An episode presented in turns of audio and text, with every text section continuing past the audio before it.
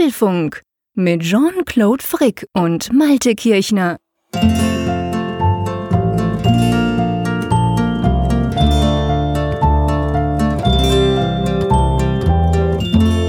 Herzlich willkommen zum Apfelfunk, Ausgabe 86, aufgenommen am Mittwoch, wie immer, am 18. Oktober. Und lieber Malte an der Nordsee, ich muss dir ein Geständnis machen, ich bin fremdgegangen.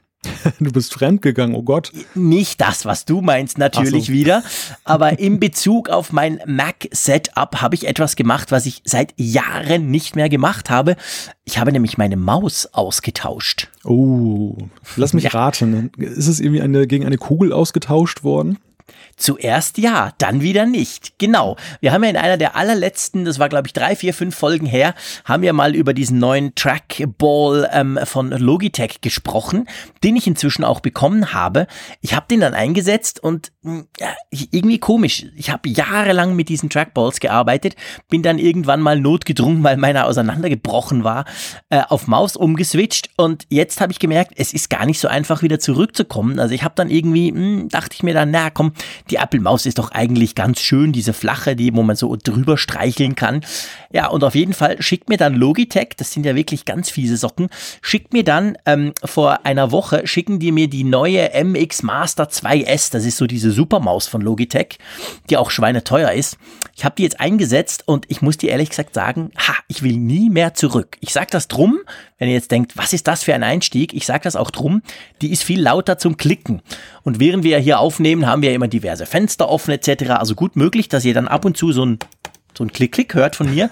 Das wäre dann eben die neue Maus. Und ich bin selber ganz erstaunt, dass ich so ein klobiges Teil jetzt bei mir habe. Aber die Ergonomie, vor allem für meine Hand und vor allem dieses geile Rollrad, das kann man so unendlich anscrollen. Da kannst du quasi Facebook bis ganz zum Ende durchscrollen in drei Sekunden. Das macht richtig Laune. Ja, von dem her gesehen kann man sagen, habe ich ein Apple-Device gegen ein Logitech-Device ausgetauscht, bin sehr zufrieden. Aber für uns spielt das ja keine Rolle, weil wir primär ins Mikrofon reden heute, oder? Naja, und lieber Jean-Claude, du bist ja bei uns für die Geräusche zuständig, wie ich auch aus den Zuschriften entnommen habe. Ja, mein Quietschestuhl, ganz genau. Der ist Kult. Wir haben schon die eine oder andere Zuschrift bekommen von Leuten, die gesagt haben, irgendwas quietscht da bei jemandem. Da habe ich dann jemanden zurückgeschrieben, ja, das bin ich, das ist mein Stuhl. Ich habe einen ganz, ganz alten und da bin ich dann echt nostalgisch, was ich sonst ja nicht bin. Ich bin ja sonst immer für neueste Technologie. Ich habe einen ganz, ganz, ganz alten Bürostuhl, einen Holzbürostuhl. Den hatte ich schon im Radiosender in den 90er Jahren. War das quasi mein Stuhl Stuhl, wenn ich äh, moderiert habe. Also wir hatten nur den, wir hatten alle die gleichen Stühle. Und als wir dann irgendwann mal umgebaut haben, durften wir die mitnehmen, wenn wir wollen. Und der ist super bequem, der ist total cool. Leider quietscht er ein bisschen. Ja, man könnte ihn wahrscheinlich mal mit irgendeinem fancy Öl ölen, aber naja, gehört irgendwie dazu. Also von dem her gesehen, wenn du so sagst, bin ich für die Geräusche zuständig und du in dem Fall für die Themen. Ja, dann fange ich doch gleich mal an. Wir beginnen mit dem Thema, was diese Woche ja überall in den Gazetten kursierte, was in, in jedem Radiosender, auf, jedem Fernsehsender besprochen wurde. Es geht um diese WLAN-Attacke, Crack oder Crack oder ich weiß gar nicht, wie man das ausspricht. Ähm, auf jeden Fall diese Sicherheitslücke. Was bedeutet das für Apple-Nutzer? Genau, und dann gibt's aktuell äh, eine neue Apple ID Phishing-Attacke, die durchs Netz geht. Da wollen wir mal ganz kurz ähm, wieder mal so ein bisschen die üblichen Basics auch euch erklären, auf was man da zu achten hat und was an dieser Attacke besonders fies ist. Dann resümieren wir mal, was es mit USB-C so auf sich hat. Das ist ja eingeführt worden bei Apple, bei anderen Herstellern ist es ja auch schon lange in Gebrauch. Aber ist das wirklich so ein Segen, wie es immer dargestellt wurde? Und dann, ähm, vielleicht erinnert ihr euch, es gibt noch einen Mac Mini, beziehungsweise es gab schon lange keinen neuen mehr. Da werden wir mal drüber sprechen und mal so ein bisschen diskutieren, was, was hat es eigentlich mit dem Ding auf sich und warum kommt da kein neuer? Ja, und ich denke, wir versprechen wahrscheinlich nicht zu viel, wenn wir sagen, dass es dieses Mal locker für Zuschriften reichen müsste, oder? Und nicht zuletzt die Umfrage der Woche. Stimmt, natürlich, auch die haben wir noch. Die fehlt natürlich nie bei uns. Ja, du, lass uns doch gleich mal mit Crack oder wie auch immer, mit dem Hack von Crack anfangen, nämlich ähm, das WLAN-Protokoll WPA2, das ja bis anhin als super sicher gilt. Inzwischen weiß, glaube ich, auch meine Oma, wenn du WLAN machst, dann bitte WPA2 auswählen, das ist schön sicher. Das soll ja, sagen wir mal, gecrackt worden sein. Klär uns mal auf technisch, was ist da genau passiert? Es ist recht kompliziert. Also grundsätzlich. Darum überlasse ich es ja dir. Ja, ja, danke, danke sehr. es, es ist so, dass der Algorithmus selber wohl immer noch ziemlich sicher ist. Das ist die gute Nachricht an der ganzen Sache. Die Schwachstelle liegt wohl im Handshake, im sogenannten. Das ist die Kontaktaufnahme, wenn eben ein Endgerät mit einem Router eben sich in Verbindung setzt und dann so die Credentials sozusagen ausgetauscht werden, also die Verbindung hergestellt wird.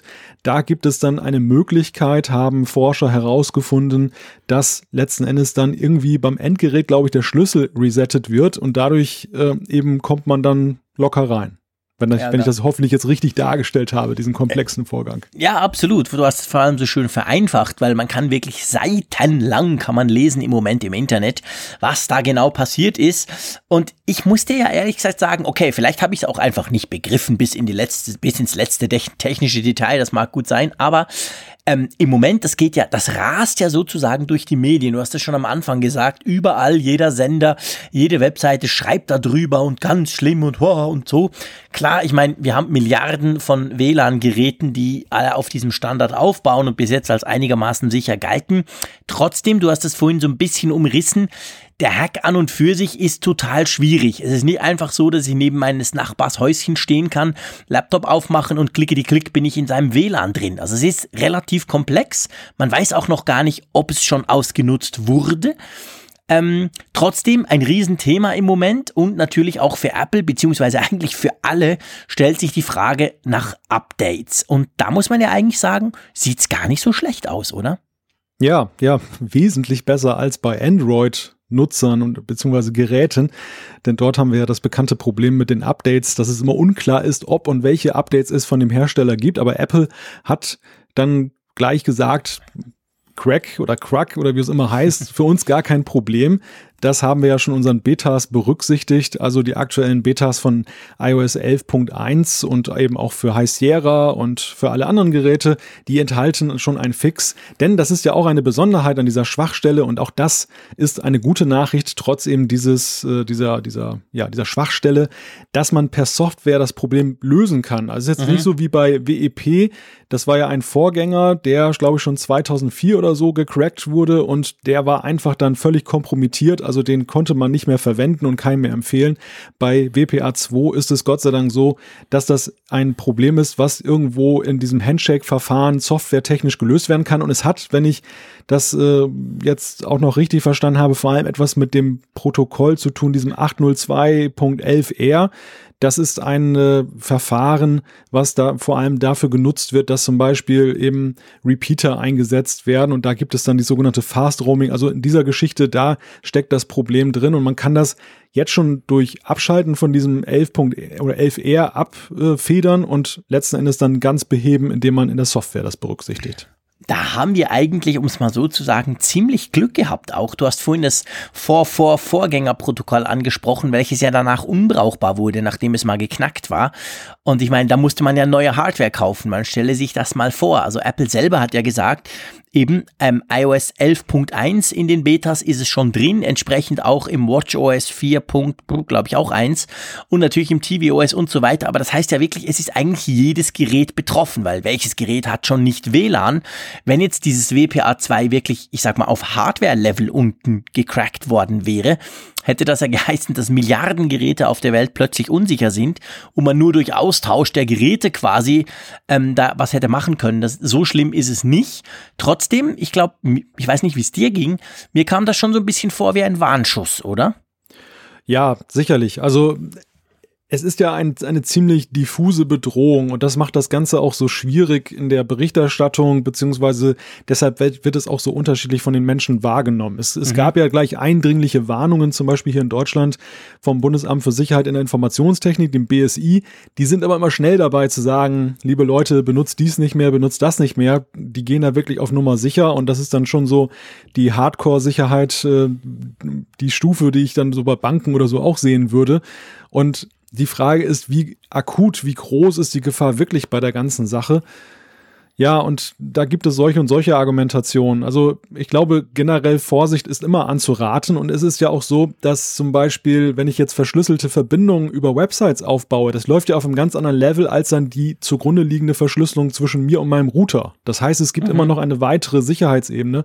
Und ähm, ich glaube, die Öffentlichkeitswirkung ist gut dafür, mhm. dass letzten Endes dann eben auch das gepusht wird, dass möglichst viele Hersteller möglichst schnell einen Fix herausbringen und das Problem beheben. Das ist also insofern nicht schlecht, dass es so passiert, auch wenn sicherlich vielleicht der ein oder andere Geek sagt, naja, was ist das denn jetzt für ein äh, Sturm der Entrüstung? Das ist ja völlig überzogen. Ich glaube, der positive Effekt überwiegt. Gleichwohl, du hast ja gerade gesagt, ist das ein Warnschuss? Es zeigt, zeigt letzten Endes, äh, wie verwundbar gerade solche allgemeinen Standards sind und wie wir dann auch blöd dastehen, wenn die auf einmal kompromittiert sind. Ja, definitiv. Also ich glaube, das ist, das ist genau, also darum habe ich vorhin von so einer Art Warnung oder Warnschutzschuss gesprochen, weil es macht einen bewusst, wie man von diesen Dingen abhängig ist. Und ich meine, das ist ja was eben eigentlich ganz tief unten sozusagen, also auf, auf es ist wireless, aber auf Kabelebene quasi. Und wenn da natürlich schon was nicht stimmt, dann ist alles, was oben dran aufbaut, zumindest komprimiert oder zumindest schon mal eine Schicht fehlt dann. Und eben, wir leben in einer, die, die Zukunft, beziehungsweise schon jetzt eigentlich die Gegenwart, ist ja wireless. Alles ist wireless in irgendeiner Form. Alles hat diesen Standard verbaut. Ja, und auf jeden Fall braucht es da eben Updates für alles und das stimmt. Die öffentliche Wahrnehmung war natürlich hoch schlimm, ganz gefährlich. Dadurch mag sich auch der ein oder andere Hersteller, sage ich mal, besonders Mühe gegeben haben, schnell zu reagieren. Und man sieht jetzt schon, also schon praktisch alle Hersteller haben zumindest irgendeinen Timeslot genannt, haben gesagt, ja, innerhalb so, so, plus, minus, wir sind dran oder wir haben es schon oder es kommt gleich. Also keiner hat so gesagt, ja, aber hey Jungs, das ist so kompliziert zum Cracken, jetzt macht mal easy, sondern die haben das alle sehr ernst genommen, auch in der Kommunikation. Und ich denke, das ist ja genau wünschenswert, dass da eben schnell auch was passiert. Ja, und bei Apple, wie gesagt, die Betas, die schon draußen sind, haben diesen Fix quasi schon drinne. Jetzt ist es natürlich so, ähm, da stellt sich natürlich gleich die Frage, ja, wann kommt denn zum Beispiel iOS 11.1? da weiß man ja, also da weiß man ja eigentlich noch nichts, oder? Ja, ein sehr berechtigter Einwand. Also ich fand das auch nur so eine halbe Entwarnung für die Nutzer, genau. wenn gesagt wird, die Betas enthalten ist ja wunderschön, aber wer, wer hat denn die Betas? Gerade jetzt genau. die 11.1 Beta ist ja nun eine, die ja jetzt korrigiere mich, wenn ich falsch liege, aber eine Public Beta gibt es doch davon gar nicht. Also das ist ja nur nee. für Entwickler. Ja, ja. Und äh, die, die Frage ist ja eben, wann wird die publik, wann kommt jetzt das Final Release von 11.1 und man kann ja angesichts dieser Lücke nur sagen, hoffentlich bald. Also ich habe ja eine Vermutung, aber ehrlich gesagt ist es nicht so, dass ich irgendwelche Connections nach Asien oder sonst wohin hätte, aber ich denke oder ich könnte oder ich vermute mal, 11.1 dürfte wahrscheinlich mit dem iPhone 10 kommen. Also sprich in plus minus zwei Wochen, oder?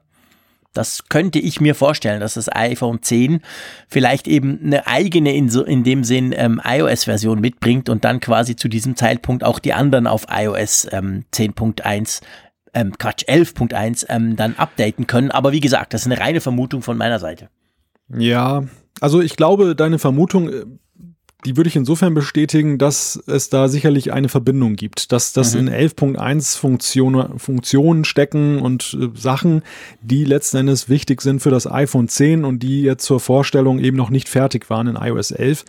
Ich könnte mir dennoch vorstellen, dass es vielleicht sogar eine Woche früher rauskommt. Ja, Ganz vielleicht. einfach, weil es nicht ja. direkt gekoppelt ist daran, sondern dass eben dann die Software dann so weit ist und ähm, dann, dann kann man es ja rausbringen. Also ich, ich glaube nicht unbedingt, dass man das äh, jetzt koppelt, weil die Kopplung findet ja meistens eher statt, um äh, ja das Marketing technisch irgendwie ja. dann zu verpacken. Und das ist in oder dem Fall Features ja eigentlich zu verstecken. Nötig. Genau. genau. Oder irgendwas, was man dann nicht, nicht will, dass es schon viel früher rauskommt. Aber das Problem haben wir beim iPhone 10 ja nicht. Da wurden ja die großen Features gezeigt. Kleine wird es dann sicher noch geben, wenn das Ding mal in die Hände der ersten Tester kommt. Aber von dem her hast du recht, da muss keine Geheimhaltung mehr stattfinden. Gut möglich, ja, vielleicht kommt das schon nächste Woche. Mal, mal schauen. Ich glaube, diese Woche kam jetzt gerade die Beta 3 raus. Ich habe ja aus Versehen auf meinem iPad Pro vergessen, das Developer-Zertifikat zu löschen und drum spielt, spült der mir jeweils die Betas drauf. Und ja, jetzt mache ich den, den, den 11.1er Beta-Zyklus einfach mal mit und da kam jetzt eben gerade wieder was. Also von dem her ist man da offensichtlich zugange, wird das Ganze fixen. Aber ja gut, das ist ja trotzdem auch bei, sagen wir jetzt mal, völligen Apple-Geeks, die alles von Apple haben, ähm, meistens hat man ja dann noch zum Beispiel einen Router, der nicht unbedingt von Apple steht, vielleicht eine Fritzbox oder so. Also das Ganze zieht schon relativ große Kreise, was jetzt Updates anbelangt. Ja, aber da ist schon wieder der nächste Punkt, wo eben nicht klar ist, wie groß ist die Betroffenheit wirklich. AVM, der Hersteller von der Fritzbox, hat zum Beispiel in einem Statement gesagt, dass sie ihre Router jetzt gar nicht betroffen sehen durch die Lücke. Mhm. Ja, stimmt. Sie haben, ja genau, aber sie haben auch nie, also sie haben nicht gesagt, es sei bei ihnen nicht ein Problem, sondern sie haben auch gesagt, sie schauen sich das Ganze an und sie, sie finden aber eigentlich, dass ihre Benutzer dadurch nicht betroffen sind. Klammer auf, wahrscheinlich, weil es eben so wahnsinnig kompliziert ist und ja so, sowieso noch niemand ausgenutzt hat, Klammer zu. Aber ich meine, letztendlich wahrscheinlich fixen müssen sie es doch. Oder hast du es so verstanden, dass das bei ihnen quasi von Anfang an immer schon gefixt war? Ja, sie fühlen sich ja sicher anscheinend sehr sicher in der ganzen Angelegenheit und das verwundert mich so ein bisschen, denn mhm. wenn da jetzt einer den Nachweis führt, dass eben die Fritzbox da sehr wohl sehr verwundbar ist, dann wäre das natürlich ein PR-Desaster sondergleichen ich würde so eine Pressemitteilung nicht rausgeben, wenn ich nicht mhm. das Gefühl hätte, dass ich wirklich sicher im Sattel sitze. Mhm. Ja, stimmt. Vielleicht bin ich einfach bei solchen Pressemitteilungen schon per se immer so, so misstrauisch, dass ich das ganz anders gelesen habe. Aber ja, mal abwarten, das stimmt. Also ich meine, Fritzbox ist natürlich gerade in Deutschland eine Nummer. Ähm, das, ich glaube, man hat ja grundsätzlich fast nur Fritzboxen bei euch, oder? ja, sie sind schon sehr verbreitet. Also einige haben ja auch eben die mitgelieferten Router, die es zum Beispiel beim Kabelanschluss gibt oder mhm. Die beim DSL-Anschluss dann auch manchmal von anderen Herstellern vorliegen. Aber die Fritzbox, die hat, glaube ich, schon einen enormen Marktanteil hier in Deutschland und aus persönlicher Sicht muss ich auch sagen, völlig zu Recht, denn ich habe ja, auch andere Router mal durchaus verwendet, mein erster war von Siemens damals irgendwie beim ersten DSL-Anschluss und beim Kabelmodem habe ich auch erstmal das mitgelieferte genutzt und am Ende führten immer alle Wege wieder zur Fritzbox. Definitiv. Also ich habe auch eine Fritzbox. Ich hatte schon eine, wo in der Schweiz noch überhaupt niemand wusste, was das für rote Kästchen sind. Ähm, und ich bin total zufrieden damit. Also definitiv. Ich habe gerade letztens auf die 7590er gewechselt, also auf die ganz aktuelle. Mache auch meine Telefonie noch darüber, so ganz analog, so wie früher. Aber das klappt wirklich hervorragend. Ich bin super, super zufrieden damit. Ähm, von dem her gesehen, ja, klar, großes Shootout dorthin, die machen das schon gut. Und ich hoffe wirklich, sie haben die Security im Griff. Nicht, dass dann da irgendwie mal noch heißt, ja, okay, es gibt jetzt doch ein Update. Wir bleiben dran, aber auf jeden Fall müsst ihr jetzt keine Panik haben da draußen, wenn ihr das gelesen habt in den Zeitungen. Es ist ja oft so, dass dann so Security-Themen auch mal, ich sag mal, salopp in der normalen Zeitung plötzlich erscheinen. Manchmal mit mehr oder weniger Know-how bei der Vermittlung der Nachricht. Und da konnte man teilweise recht haarsträubende Dinge lesen, zumindest bei uns in der Schweiz. Und von dem her gesehen braucht ihr euch nicht allzu große Sorgen zu machen. Die Hersteller sind dran und die Lücke selber ist jetzt nicht so, dass quasi jeder da gleich durch euer Wohnzimmer virtuell spazieren kann. Ähm, eine andere Lücke finde ich recht fies nach wie vor und zwar so Phishing, also irgendwelche E-Mails, irgendwelche Versuche, dir etwas abzuschwatzen und da Malte gibt's ja jetzt wieder eine neue, ähm, die sich um die Apple ID dreht. Ja, es gibt mal wieder einen Versuch mit einer Seite, die vorgibt, eine von Apple zu sein, einem letzten Endes dann diese Apple ID Login-Daten abzuluxen und äh, ja, das grassiert momentan wieder. Genau, und zwar läuft es einerseits per Mail, andererseits aber vor allem äh, über iMessage. Also man kriegt dann quasi eine SMS. Und das Fiese dran ist, die sagen, dass die Apple ID abläuft. Und ich meine, jeder Apple-Nutzer denkt, Hä, Apple ID ablaufen, was ist denn das für ein Quatsch? Das kennen wir doch nicht. Von dem her gesehen kein Problem. Aber sehr viele Windows-Nutzer oder generell Netzwerkbenutzer sind sich natürlich gewöhnt, dass irgendwann mal im Geschäft oder so kommt dann die Meldung, hey, dein Passwort läuft aus, dein Account wird gesperrt, wenn du nicht sofort wieder ein 358-stelliges Passwort wählst, ein neues. Ähm, und von dem her gesehen bauen die so ein bisschen da drauf, dass die Leute denken, oh ja, stimmt, ich habe ja jahrelang, uh, was ist denn da? Und dann versuchen sie die Leute auf diesen, ähm, auf diesen Link zu ähm, verlinken, der natürlich irgendein Quatsch beinhaltet und nichts Apple-mäßiges hat. Trotzdem, es geht offensichtlich ziemlich rum. Apple selber warnt auch davor. Und ähm, ja, Apple selber hat sogar eine quasi, wenn man sowas kriegt, dann sagen sie natürlich nicht draufklicken, Achtung, aber man kann die auch weiterleiten, diese ganze iMessage, wenn das jetzt per, per iMessage reinkommt, die haben nämlich eine Adresse, gell, für genau solche Dinge. Genau, die E-Mail-Adresse lautet imessage.spam.apple.com und dort kann man dann entsprechende Probleme melden und dann kann Apple dann halt zumindest bei iMessage dann dem Ganzen dann nachgehen, ich keine Ahnung, was sie damit machen, ob sie es dann nur sperren oder ob sie dann auch die Strafverfolgungsbehörden dann aktivieren, ob sie das irgendwie dann versuchen, dann ja, die, die Urheber zu finden. Auf jeden Fall ist das eine Möglichkeit. Ja, zu, ich meine, zu dem Thema, da kann man zweierlei sagen. Das eine ist ja dieses Phishing-Thema, das umgibt uns ja nicht nur bei Apple, das umgibt uns ja nee. auch vor allem in Sachen Online-Banking, das umgibt uns jetzt bei anderen Diensten. Es gibt, vergeht ja kein Tag, wo man nicht eine E-Mail bekommt, wo irgendeiner versucht, einem irgendwas abzuluxen. Und am Ende ist es ja häufig so, dass da auch eine gewisse Unbedarftheit vieler Nutzer eine Rolle spielt.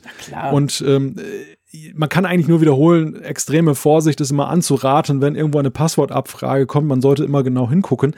Was ich allerdings die Tage gelesen habe, und das hat mich so ein bisschen ähm, aufmerksam werden lassen für das Thema auch, ist, es gibt augenscheinlich wohl auch Apps, die da in Erscheinung getreten sind, die dann einen Dialog hochpoppen ließen, der exakt genauso aussah wie der von Apple. Und mhm. das finde ich ist schon viel perfider als irgendeine mhm. fingierte Website warf allerdings auch die Frage auf, und das ist eine, die ich jetzt dann kolportiere aus dem, was ich gelesen habe, das ist nicht mein Einfall.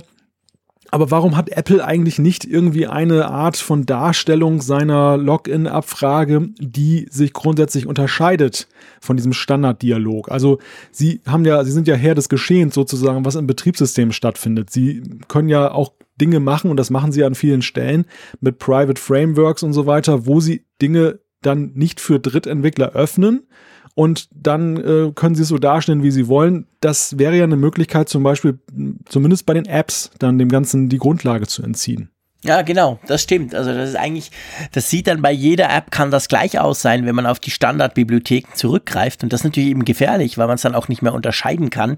Also ich muss sagen, ich, ich habe ja meine ganze E-Mail-Geschichte ähm, schon lange bei Google und der Google Spam-Filter ist wirklich absolut top. Also ich, Spam ist für mich schon seit Jahren eigentlich kein Thema mehr, aber ich muss schon auch sagen, wenn mal eine Phishing-Attacke kommt oder ich die zum Beispiel auch im Spam-Filter sehe, den ich ganz selten mal just for fun mal öffne, dann stelle ich fest, die sind schon unglaublich gut gemacht. Also ich war selber schon, das ist zwar schon zwei, drei Jahre her, aber ich war selber also schon mal kurz davor zu klicken, weil ich dachte, ja, Apple, was ist denn jetzt wieder? Und ich hatte gerade vorher irgendein Problemchen gehabt oder so. Also die, die, diese, diese, diese Apple-Mails ganz generell, die werden inzwischen wirklich, und wahrscheinlich gilt das eben nicht nur für Apple-Mails, mir fällt es einfach da auf, extrem gut nachgemacht und, und also wenn du, wenn du gerade ein bisschen im Stress bist oder noch irgendwie nicht genau hinguckst und 3000 Browser-Tabs offen hast und so, da kannst du effektiv auch mal irgendwie zumindest auf den Klick kommen, dass du dann danach vielleicht nochmal überlegst, äh, sinnigerweise wäre das natürlich gut, aber ähm, das, das, das ist schon sehr professionell. Also es nicht, ich finde, die sind nicht mehr alle so wie früher, wo du irgendwie schlechtes Deutsch, schlechtes Englisch, total komisch, wo du sofort sagst, hey, was ist denn das? Die sind schon besser geworden, oder? Ja, da gebe ich dir recht. Also die Professionalisierung der Kriminellen, die ist schon drastisch. Mhm. Und es ist gerade für den ja, ich sagte es vorhin schon, den nicht so versierten Nutzer ist es dann gar nicht mehr ersichtlich. Früher konnte man den Leuten Tipps auf den Weg geben, dass man sagte, pass auf, wenn da irgendwie radebrechendes Deutsch ist, werde genau. hellhörig und solche Sachen. Aber das kannst du heute beileibe gar nicht mehr sagen, weil ja. am Ende ist es so, dass eben viele dieser Nachrichten, dieser Aufforderungen so authentisch, so klar rüberkommen, dass man eben das, ja, du hast gerade gesagt, dass auch wir das mit unserem geschulten Auge manchmal gar nicht mehr mhm. so auf den ersten Blick eben erkennen können. Ja. Und, und da kommt eben ein anderer Punkt ins Spiel, den man man eigentlich ja jeden ans Herz legen kann, nämlich die Zwei-Faktor-Authentifizierung, dass man die aktiviert, zumindest bei den Accounts, die irgendwo eine sensible Funktion haben. Und sensibel ist für mich automatisch dann, wenn es um Geld geht. Ja, nicht nur, äh, auch wenn es um öffentliche Reputation geht. Also ich muss dir ehrlich gesagt sagen, ich habe bei jedem Account, der das an, der das überhaupt ermöglicht, habe ich die Zwei-Faktor-Authentifizierung angemacht. Klar, wenn dann mal der Browser wieder irgendwie sein ganzes Caging-Zeug löscht und ich noch mich neu einloggen muss, ist es ein bisschen komplizierter, sagen wir mal ein Umweg mehr. Aber ähm, das ist enorm wichtig. Also ich möchte ja auch nicht, dass einer meinen Facebook-Account knackt und dort irgendwelchen Mist reinschreibt oder Twitter oder was auch immer. Also die Zwei-Faktor-Authentifizierung, da gebe ich dir recht, die ist super, super wichtig. Die hat ja auch, ist ja auch inzwischen viel, viel breiter eingesetzt. Am Anfang war das wirklich nur bei ganz wenigen Accounts und war dazu noch schweinisch kompliziert zum Einrichten. Inzwischen geht das ja bei den allermeisten Accounts relativ simpel. Man kann äh, wählen per SMS oder eben per einer eigenen App dann diesen, diesen zweiten Code quasi generiert zu bekommen. Und ähm, ich finde auch, das ist eine enorm wichtige Sache und die hilft natürlich extrem, weil eben selbst wenn dann du mal oder wenn einer an deinen Usernamen und dein Passwort kommt, dann ist er eben noch nicht drin. Und ohne das ist er halt drin und du merkst es vielleicht nicht mal und dann, bis du es merkst, ist es dann meistens schon zu spät. Ja, Wohl wahr. Wobei ich sagen muss, es gibt ja auch unterschiedliche Arten von Zwei-Faktor-Authentifizierung. Und ich habe für mich mittlerweile festgestellt, der das jetzt auch schon seit vielen, vielen Monaten betreibt, dass mich zunehmend diese, dieser Apple-Weg mit, den, mit der Zahl bisschen nervt. Also Google, Google hat ja eine App, über die man dann, dann ja, Login-Anfragen mhm. dann ja, zulassen kann. Mhm. Und das finde ich ist ein viel angenehmeres Verfahren so für den Alltag. Es hängt ja auch mal davon ab, wie oft setzt du einen Account ein. Und zum Beispiel meine, mein iCloud-Account, den öffne ich ja durchaus häufiger als einmal im Jahr. Mhm. Und da ist es dann einfach nervig, wenn man jedes Mal dann erstmal diese Ziffern da übertragen muss, neben der Abfrage generell ja schon auf dem iPhone mit der, mit der Karte. Ähm, die nicht stimmt die nicht stimmt, bist du das. Das heißt, du gibst es eigentlich einmal, eigentlich ist es eine Drei-Faktor-Authentifizierung, muss man schon fast sagen. Ja, genau. Du gibst es einmal grün auf der Karte und dann musst du nochmal trotzdem diese Nummer eingeben. Und das finde ich einfach so unglaublich aufwendig für ein, mhm. für ein Login, den du ja potenziell täglich nutzt. Ja. Und das, das, das, das nervt und ich glaube, das ist der Sache nicht zuträglich, weil viele dann auch vielleicht überlegen, ah, will ich das wirklich oder steige ich da wieder aus aus der Nummer? Ja, ja, du hast absolut recht. Also ich glaube, das ist, das ist ein ganz ein wichtiger Punkt. Das ist nämlich ziemlich nervig gelöst. Ich meine, wenn du mehrere Geräte hast, poppt es auch noch auf allen auf irgendwie. Und dann, ähm, das stimmt. Also das hätte man eleganter lösen können von Seite Apple aus. Andere zeigen ja, wie eben einfach das geht, wo du dann auf der anderen Seite einfach noch sagst, ja, ist gut, das bin ich. Und dann klick bist du eben auch auf, auf dort, wo du eigentlich hin willst, bist du dann gleich authentifiziert. Du musst da nicht irgendwelche Zahlen manuell übertragen oder so. Also da gibt es sicher Möglichkeiten. Ich meine, Apple, wir haben schon mal drüber gesprochen.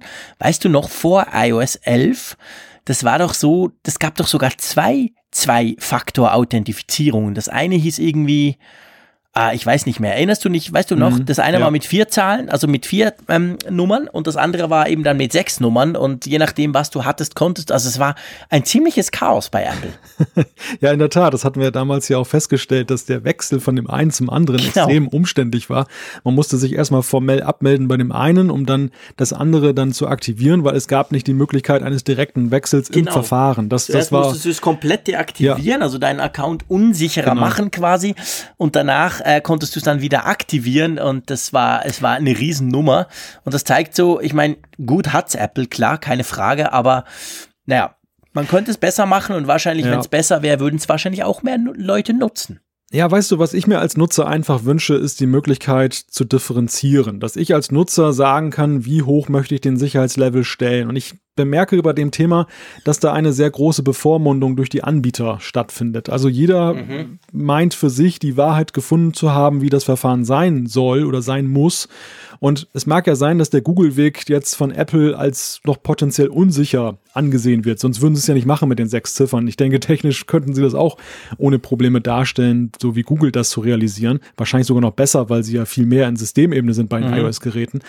Aber ähm, sie werden ihre Gründe dafür haben, diesen Sicherheitslevel hochzuschrauben. Aber ich als Anwender möchte eigentlich auch ganz gerne irgendwo so dazwischen was haben. Also ich möchte nicht mhm. ungeschützt sein, ganz klar. Ja. Aber ich möchte jetzt auch nicht die, ähm, meine Daten sind jetzt hinter einem Tresor mit fünf Meter dicken Wänden und dann umgeben von 40 Fachleuten Version haben, äh, Wachleuten haben, äh, Version haben. Mhm. Also das, das finde ich ist irgendwo so ziemlich krass und das ist einfach schade, dass man das nicht einstellen kann. Ja, das stimmt. Ich meine, man könnte natürlich, man könnte sich natürlich überlegen, dass man quasi selber auch das ein bisschen granularer einstellen kann. So, je nachdem, wo brauchst du es wirklich, wo reicht vielleicht Passwort. Also das, ja, es gäbe da verschiedene Möglichkeiten. Das ist de definitiv der Punkt. Mal gucken, ob Apple da noch was macht. Ich meine, eigentlich ist praktisch nichts passiert. Bis vor kurzem, eben abgesehen davon, dass man es mal von vier auf sechs Stellen ähm, geändert hat. Aber an und für sich sind wir immer noch, kämpfen wir mit dem gleichen Verfahren schon seit längerer Zeit. Ja, mal schauen, ob Apple da mal noch irgendwie den, den, den, den Level anpasst, beziehungsweise den Fokus drauf legt aber auf jeden Fall, seid vorsichtig, wenn ihr komische iMessages kriegt. Es ist ja eben heute so, dass man das nicht mehr nur per E-Mail kriegt, wie das vor ein paar Jahren noch der Fall war, sondern es können verschiedenste Arten, es können Messenger, es können eigentlich alle möglichen Kommunikationsformen inzwischen sein, wo andere versuchen, euch quasi Account-Informationen abzuluxen. Also seid da einfach vorsichtig. Genau. Und dann, ja, und dann dazu noch vielleicht Zwei-Faktor-Authentifizierung trotzdem aktivieren und dann seid ihr relativ sicher. Genau, kommen wir zum nächsten Thema. Wir wollen mal über USB-C sprechen. USB-C ist ja groß eingeführt worden beim, bei Apple ja unter anderem mit den MacBooks.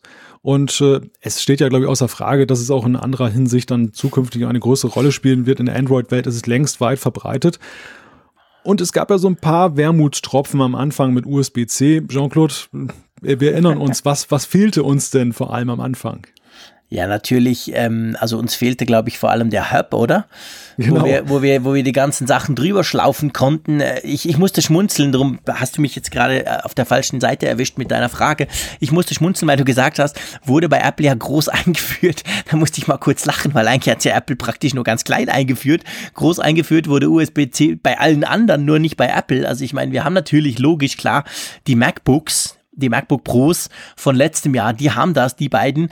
Aber ähm, ansonsten ist es ja so, iPhone hat nix, iPad hat nix, der iMac hat es jetzt bekommen als zusätzlich USB Typ C und so. Also es ist ja, es kommt zwar, aber es ist natürlich noch längst nicht da, wo es bei anderen ist. Ich meine, hey, selbst Microsoft hat gestern das Surface Book 2 vorgestellt mit USB Typ C.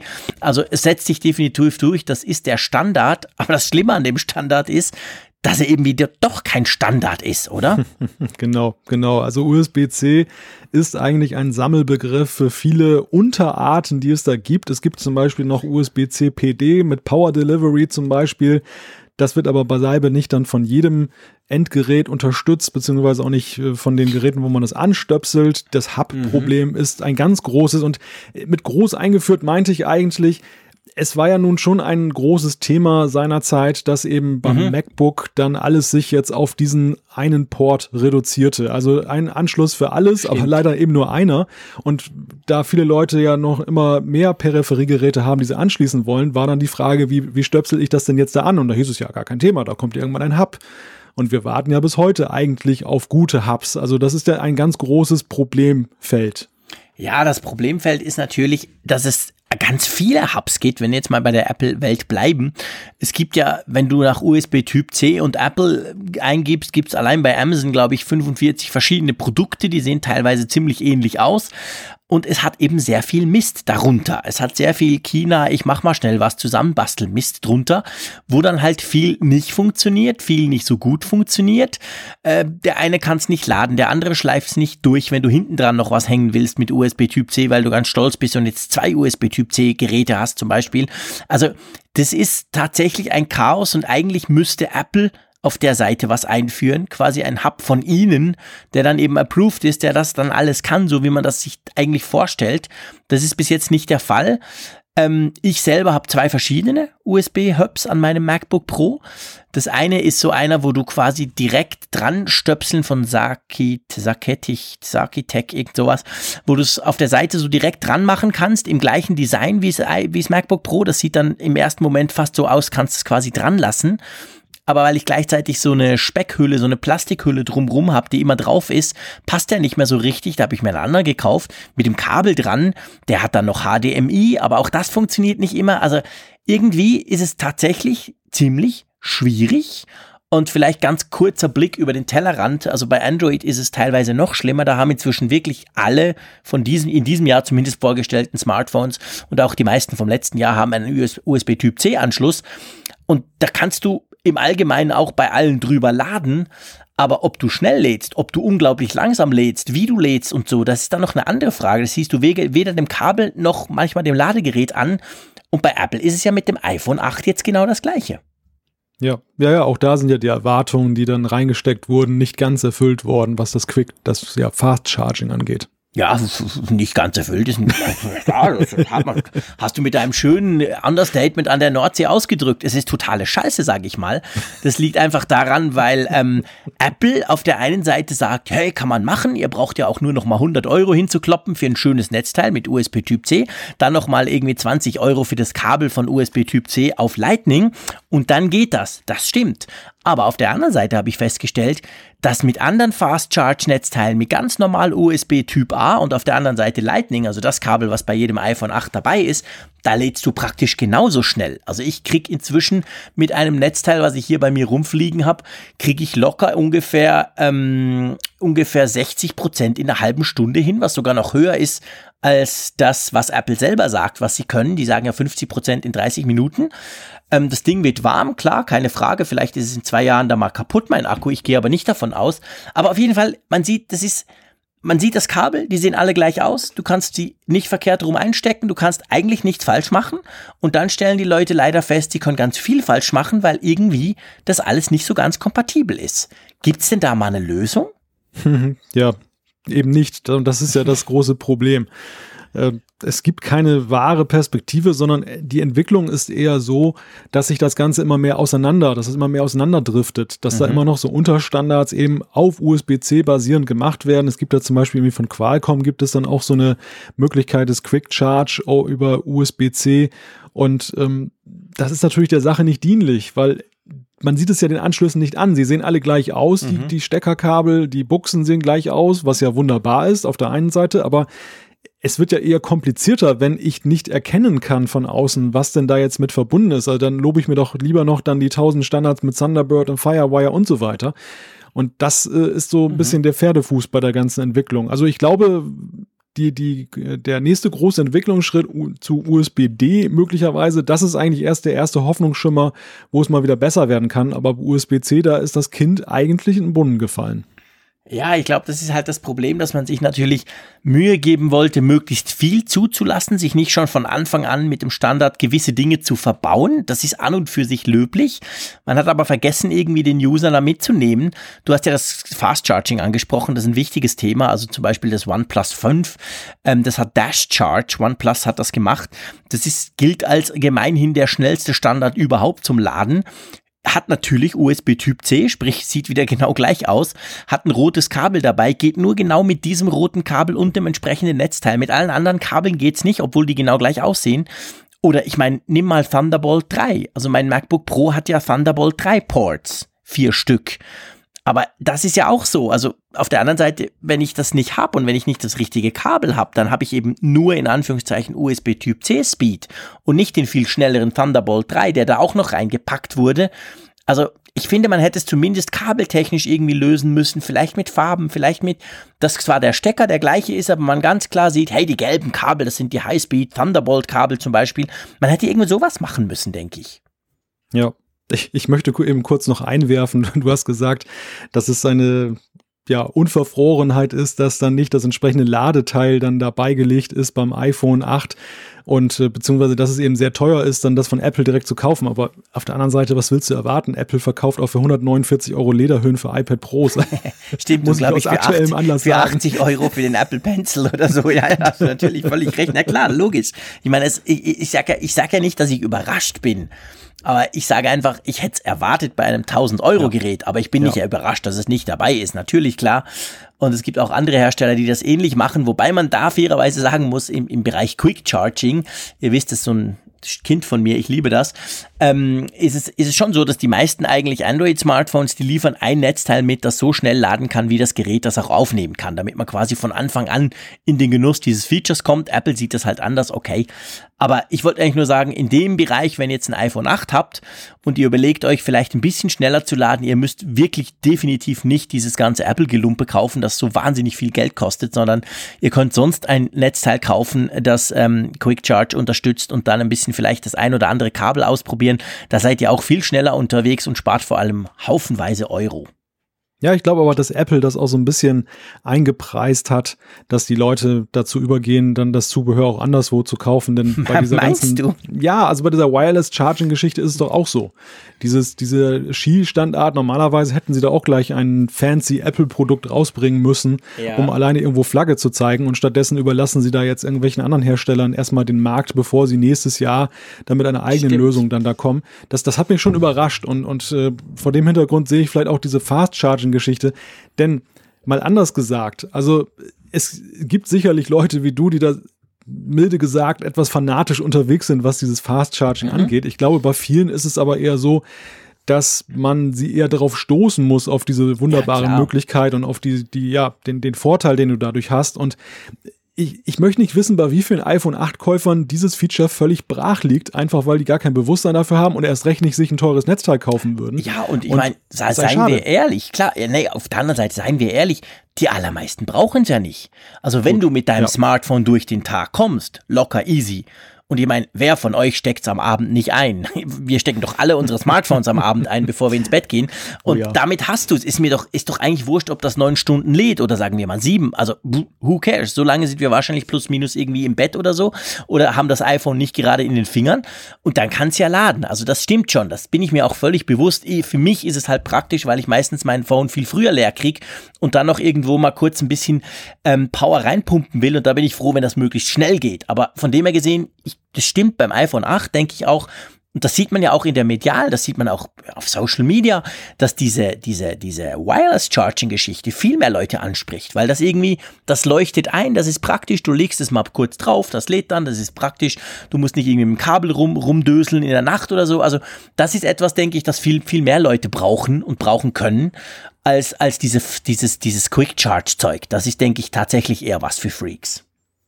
Ja, wobei ich äh, ganz ehrlich gesagt, so mit dem, mit diesem Wireless Charging für zu Hause sehe ich da auch nicht den riesigen Vorteil für, denn offen gesagt habe ich das bislang nicht als großes Problem empfunden, spätestens seit Lightning mein iPhone hier jeden Abend dann in meine Halterung hier reinzustecken, dann wo dann der Lightning-Stecker ist.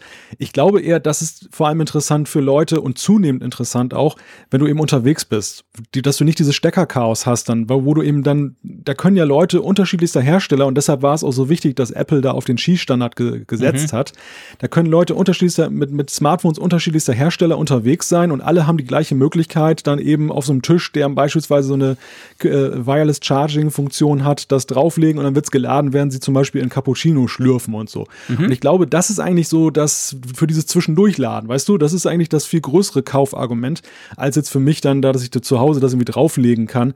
Klar, ich mich, ich als Geek kann mich da irgendwie dran ergötzen, aber ich glaube, für, den, für den meisten Nutzer ist das eigentlich äh, belanglos. Das ist so. Ich denke aber auch, zwei, also was natürlich im Moment dagegen spricht, ist, dass Wireless Charging sehr langsam ist. Und zwar auch langsamer, als wenn du es per Kabel mit einem nicht Fast Charge Netzteil einsteckst. Das ist natürlich ein bisschen der Nachteil. Das spricht dann dagegen gegen den Cappuccino, außer du nimmst wirklich das super große Teil im Starbucks und lümmelst noch ein Stündchen rum. Ähm, aber an und für sich denke ich schon auch, also ich bin ziemlich sicher jetzt halt durch Apple, und das haben wir ja schon oft gesehen, wenn Apple mal was macht, manchmal Jahre später als die anderen, dann gibt das dieser Technologie per se einen riesigen Push. Und drum denke ich, was ich mir sehr gut vorstellen könnte, ist, wenn du dann wirklich überall in jedem IKEA-Ding und, und quasi überall in deinem Airbnb, egal wo du bist, im Hotel sowieso, hast du dann diese Wireless Charging Pads, die sind dann einfach quasi eingebaut. Und dann natürlich legst du es eben mal hier, mal da, mal dort und dann kriegst du dein Ding auch schön voll. Und das ist wirklich super praktisch. Da gebe ich dir recht. Also in den USA ist ja schon lange so, dass im Starbucks zum Beispiel gibt's diese Wireless Charging Pads praktisch überall und da legst du halt das Ding mal kurz drauf. Und ähm, da musst du eben schon mal zum Beispiel jetzt für, als Europäer nicht gucken, was brauche ich für ein Netzteil, wie kriege ich das im amerikanischen System rein, sondern ja, du legst es einfach drauf. Also ich, ich glaube, da sind wir uns einig. Das ist eine sehr, sehr praktische Geschichte und ist schön, dass Apple das jetzt auch unterstützt. Von dem her gesehen, wird das der Technologie an und für sich helfen. Künftig, Aber, künftig sagt man dann, lass uns einen Akkuchino trinken. Ganz genau, ja, ganz genau. Also man, dann kriegt auch, dann hat auch das Handy was davon, während ich irgendwas Gesüßtes in mich reinschlürfe, kriegt das Handy wenigstens auch noch ein bisschen Strom.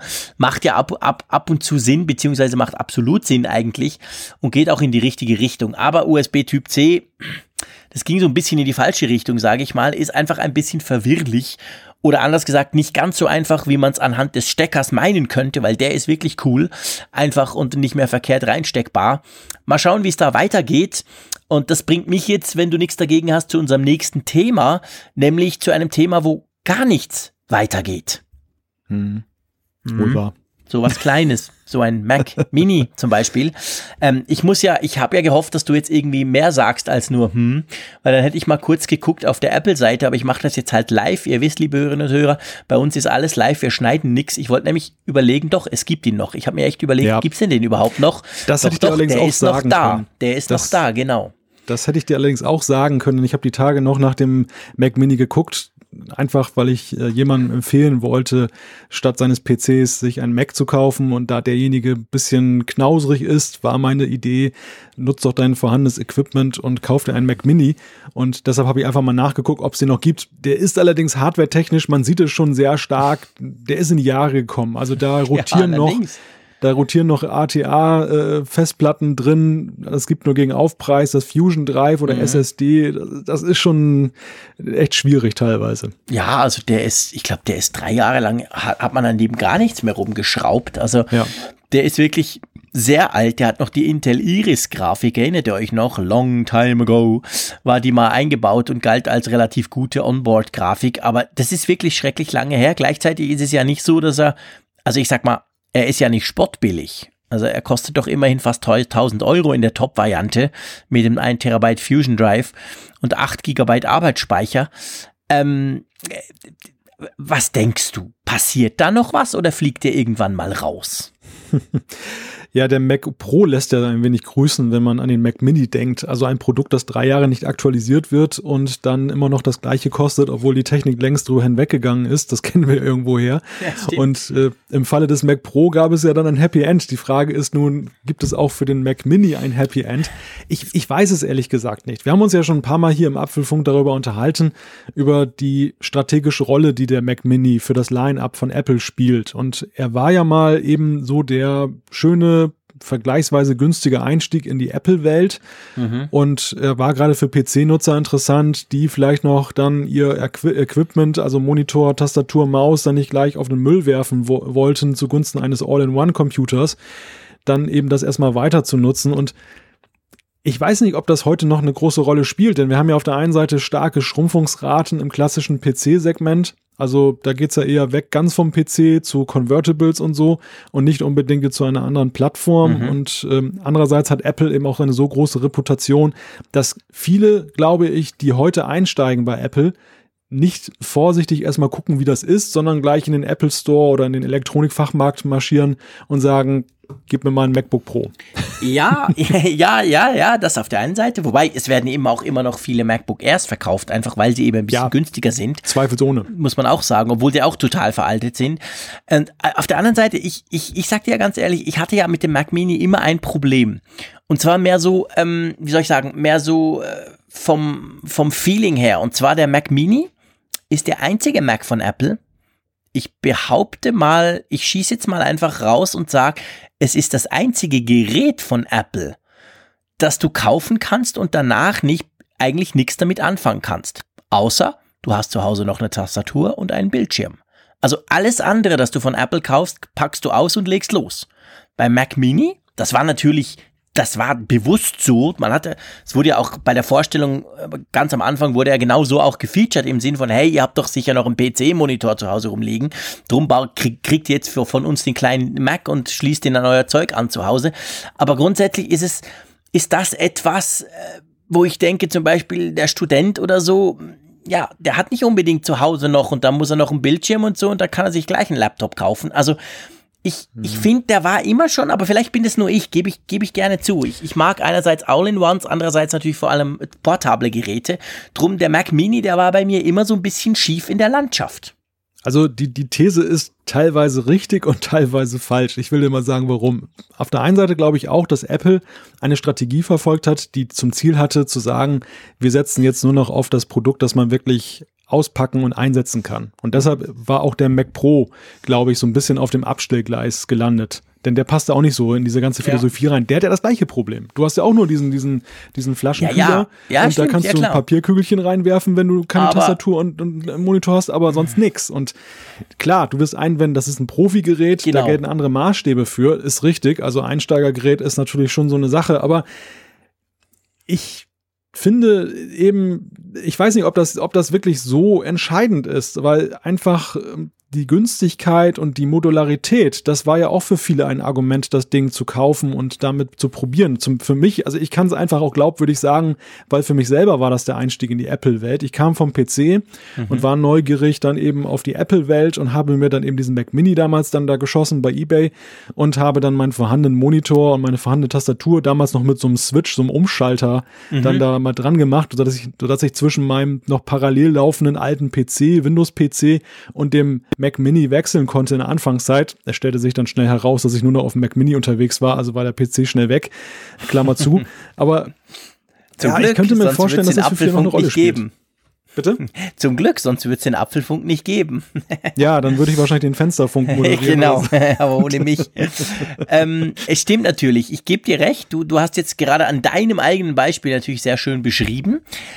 Die Frage, die sich mir natürlich stellt, und wir diskutieren ja eben auch über die mögliche Zukunft von diesem Ding, ist das heute wirklich noch ein Punkt? Also hast du heute noch so, so Switcher, die du quasi mit dem Mac Mini ranholst, mal so ein bisschen anfixt im Wissen, dass sie ja, wenn sie dann mal mehr wollen, dann auch mehr kriegen, wenn sie mehr kaufen? Oder eben ist es nicht vielleicht doch so, dass, wie du ganz am Anfang gesagt hast, du hast es jetzt in Bezug auf die Reputation von Apple bezogen, dass man halt, wenn man mal Apple ausprobieren will, gleich ein MacBook ja. zum Beispiel kauft? Ja, das ist ein wahrer Punkt. Das ist ein ganz wahrer Punkt. Denn es ist ja nicht nur bei Apple so, dass der Trend dahin gegangen ist, eben gerade auch bei, ja, ich sag mal, jungen Leuten, dass die mhm. eben dann nicht mehr einen stationären PC zu Hause haben, sondern auch in der Windows-Welt wurden ja vornehmend Notebooks ja, gekauft. Die, die Jugendlichen der 2000er, sage ich mal, die waren nicht mehr so wie ich da mit einem stationären PC Nein. unterwegs. Die hatten einfach ein tolles Notebook, ein Windows-Notebook und die haben dementsprechend auch keinen Monitor über und keine Tastatur darum liegen, die man mal eben anstöpseln kann. Und dann entwertet das natürlich den Reiz des Mac Mini ein Stück weit. Ein Stück weit sage ich ganz bewusst, weil natürlich das Preisargument immer noch eines ist. Es ist ja wirklich so, der, der Mac Mini, wenn er jetzt mal ein bisschen zeitgemäßer ausgerüstet wäre, er ist ja immer noch dann um Klassen günstiger als alles andere, was da von Apple in Sachen Mac mhm. da ist. Also günstiger kannst du nicht rankommen an die Welt. Stimmt, günstiger kannst du nicht rankommen, wenn du eben noch irgendwas rumfliegen hast vom PC oder so. Wenn du dir da noch was kaufen musst, okay, klar, Monitore sind wirklich günstig Kostet geworden. Auch nicht die Welt. Ja. Äh, ja, aber es addiert sich dann halt trotzdem noch irgendwo dazu.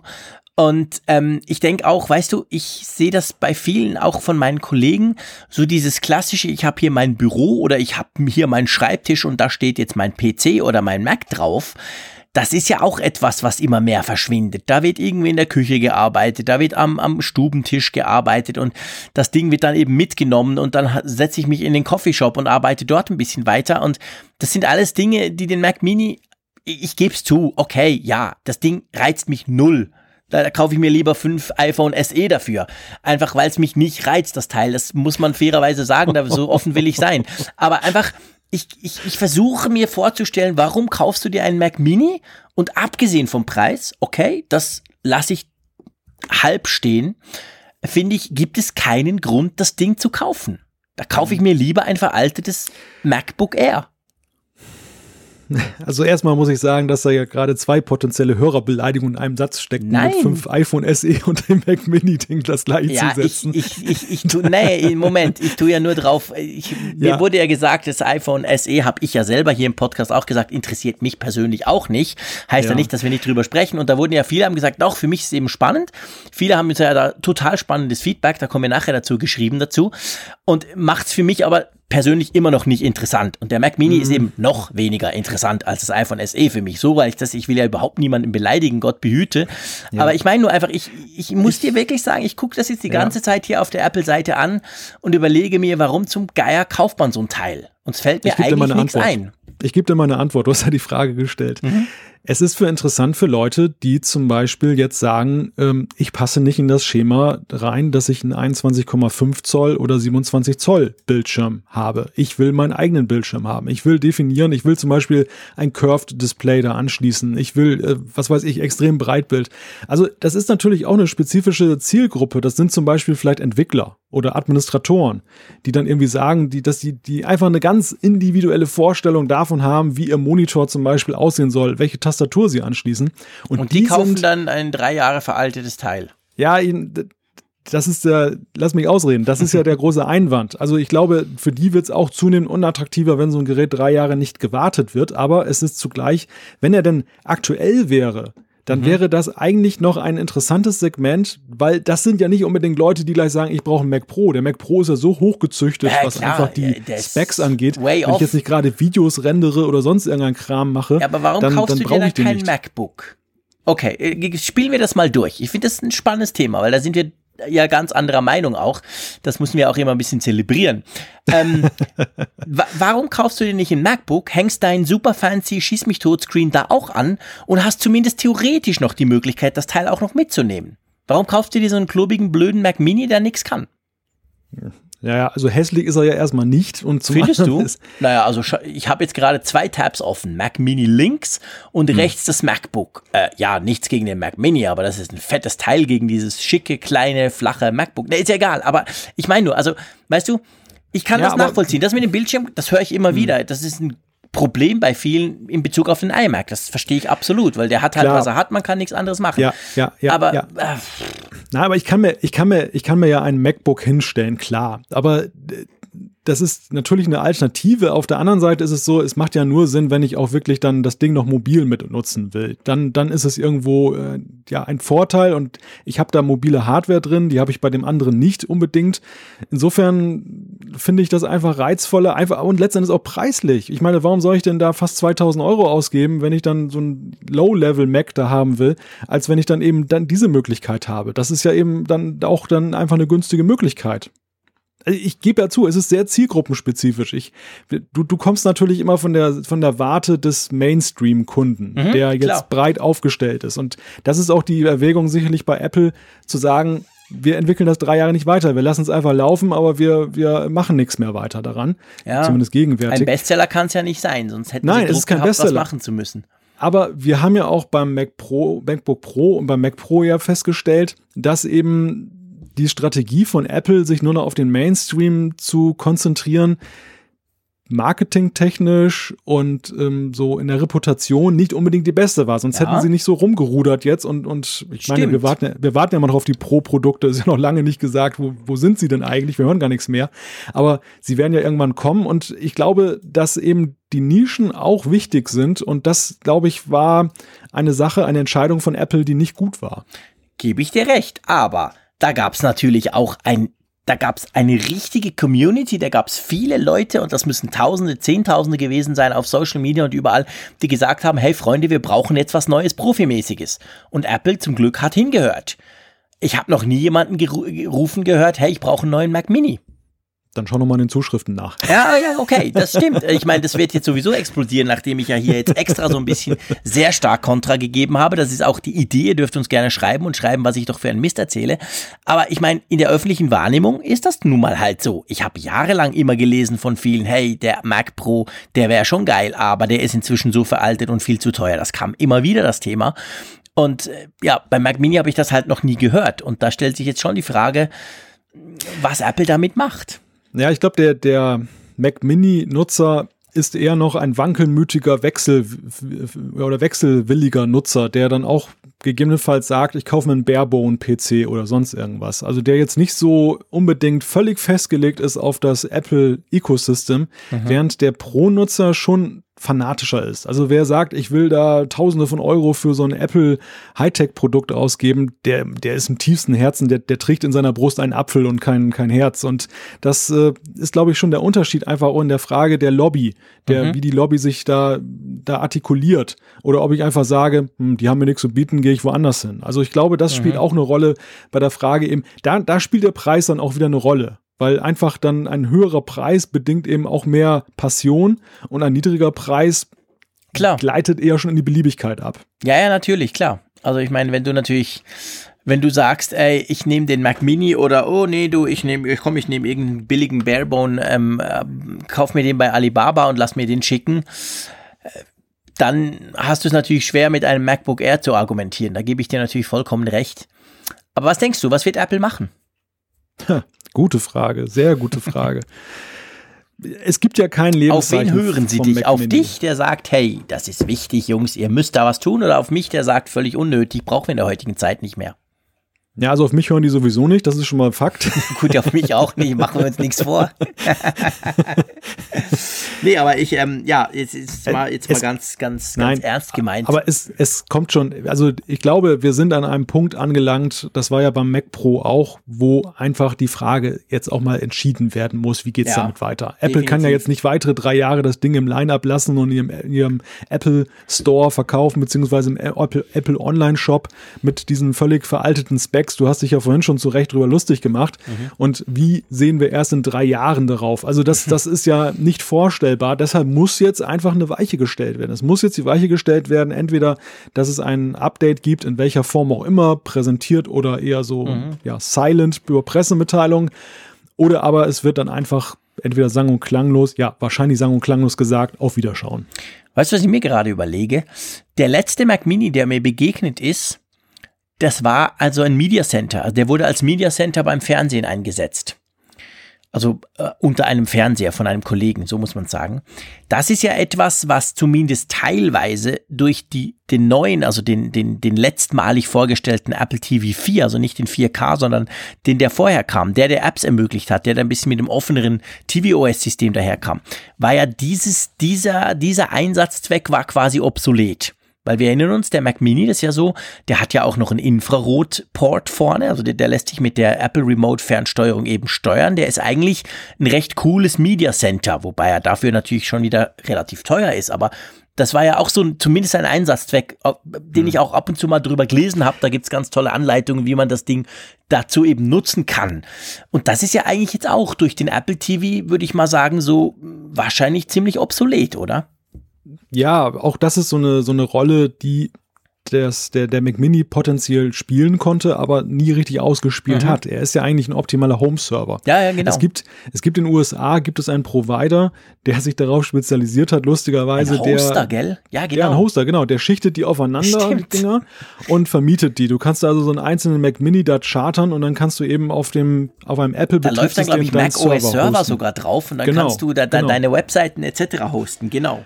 Richtig, so für Apple-Enthusiasten, die sagen auch beim Hosting will ich nicht irgendwie so eine Linux-Maschine haben, sondern einen schönen Apple-Server. Und das ist, das zeigt eigentlich, was man damit hätte machen können. Das war ja auch nach dem Abschied von Xserve, diesem, dieser mhm. professionellen Servereinheit von Apple, war es ja die einzige Möglichkeit, eben monitorlos Stimmt dann eben so einen Server zu realisieren. Und das Problem, glaube ich, und deshalb ist das, hat das nie so richtig gezündet, dass man im Apple TV diese Home-Funktion da gemacht hat. Auch das muss ja, muss man ja sagen, ist ja irgendwie so ein bisschen halbherzig und irgendwie nicht so ganz ausgegart in meinen Augen, weil einfach da da kommen Faktoren zusammen, da muss derjenige muss ein Apple TV zu Hause haben und überhaupt. Aber das wäre eine potenzielle Verwendung auch letztendlich für den Mac Mini gewesen, ja. wenn da nicht die Cloud-Bewegung dazwischen gekommen ja. wäre. Ja, Genau. Lohnt sich natürlich nicht. Ich habe mir das mal angeschaut übrigens bei diesem Provider, weil der bietet auch quasi, ähm, du konntest dann eben quasi einen Remote-Server damit ja realisieren auf Mac-Basis und da irgendwelche Tools auch laufen lassen eigentlich eine total coole Idee, aber sehr, sehr teuer. Also das war halt wirklich teuer, weil klar, Mac Mini per se kostet ja und wenn du den hochskalierst und vielleicht ein paar hundert von denen hast, ähm, und dann kam eben die Cloud, wo solche Sachen, da kam Amazon, hat alle platt gemacht mit AWS und, und, und all den schönen Geschichten. Also das stimmt schon. Das ist natürlich auch ein Punkt, na, ich, ich, bin, ich bin ja trotzdem gespannt. Also ich lasse mich auch gerne eines Besseren belehren, mache mir keine Illusion, dass die das ein oder andere Mail dahingehend dann bei uns eintrudeln wird. Macht das bitte auch. Es würde mich wirklich auch interessieren, wenn ihr einen Mac Mini habt, wofür ihr den habt und vor allem, warum ihr den denn habt oder noch habt. Ähm, das ist definitiv ein Thema und mal gucken, was Apple draus macht, ob sie ihn rausschmeißen oder ob sie vielleicht plötzlich an einem erwarteten Event ähm, den irgendwie aktualisieren. Weil, seien wir ehrlich, gell, Malte, eigentlich erwarten wir schon noch so ein Mac-Hardware-Event dieses Jahr, oder? Meinst du, da kommt noch was? Also, pff, ich weiß nicht, ich denke schon. Also, ich meine, der, der iMac Pro wird ja für Dezember angekündigt. Ja, okay. Ob der dann ja. einfach so kommt, so im Sinn von, huhu, da ist er jetzt, ihr könnt ihn bestellen. Oder ob man eben ein Event macht, vielleicht nochmal das eine oder andere aktualisiert. Äh, ich weiß nicht, also irgendwie ging oh. ich davon aus, aber pff, vielleicht Da, da machst du ein ganz interessantes Fass auf. denn, das ist eine, eine wirklich spannende Frage, ob die jetzt nach der Ankündigung, die sie ja schon mit Video und allem gemacht haben, jetzt nochmal ein eigenes Event dem Ganzen spendieren oder ob sie sagen, das ist so zielgruppenspezifisch, da reicht eigentlich die gezielte Ansprachen mhm. und die Leute, die es interessiert, finden es sowieso. Ja, Ja, genau. Also ich, ich komme auch drauf, weil ich jetzt vorhin, während wir gesprochen haben, bin ich mal wieder auf die Mac-Seite auf Apple. Und da ist natürlich der iMac Pro extrem prominent. Wenn du auf, auf, auf Apple Mac klickst, dann, dann springt der gleich hoch und Dezember und hier kannst dich benachrichtigen lassen und so. Ähm, drum drum habe ich mir überlegt oder bin ich drauf gekommen, wie der dann wohl eingeführt wird. Weil ich meine, man durfte ihn ja noch nicht ausprobieren. Es war ja so, der, man konnte ihn quasi an der WWDC, man konnte ihn so ein bisschen von Ferne angucken, aber es ist jetzt nicht so, dass der schon groß irgendwie hätte ausprobiert werden können ja, mal schauen. Also wir lassen uns überraschen. Klar, Apple hat im Moment, glaube ich, den Fokus vor allem auf dem iPhone 10, wo wir dann sicher nächste Woche anfangen, drüber äh, genauer zu sprechen. Das dürfte uns dann in den nächsten paar Wochen im Apfelfunk auch noch beschäftigen. Aber ähm, ja, war spannend, mal wieder über den Mac zu diskutieren, selbst wenn es nur ein Mac Mini ist. das, das musst du jetzt nochmal sagen. Ja klar, oder? logisch, nachtreten gehört immer dazu, wenn du die Leute ein bisschen ärgern willst. Nein, ich will euch ja nicht ärgern, liebe Hörerinnen und Hörer. Ich bin nur einfach für klare Meinungen und meine Meinung wisst ihr jetzt. Und eure Meinung wollen wir wissen. Dafür haben wir nämlich die Umfrage der Woche. Und bevor wir die Frage stellen, ähm, gucken wir, was letzt wöchentlich, kann man das sagen? Nee, Quatsch. Was wir letzte Woche gefragt haben in der Umfrage der Woche. Ähm, das war eine relativ klare Geschichte, oder? ja, das war eine klare Geschichte. Wir hatten die Frage gestellt, nervt es dich, dass Apple derzeit so viele Updates herausbringt? Und 74,4 Prozent haben gesagt, nein, Updates müssen sein. 12,4 Prozent ist es egal, was ja eigentlich auch so viel heißt wie, ja, lass mal die Updates einspielen. Und dann haben wir 13,3 Prozent, die sagen, ja, ständig muss ich aktualisieren.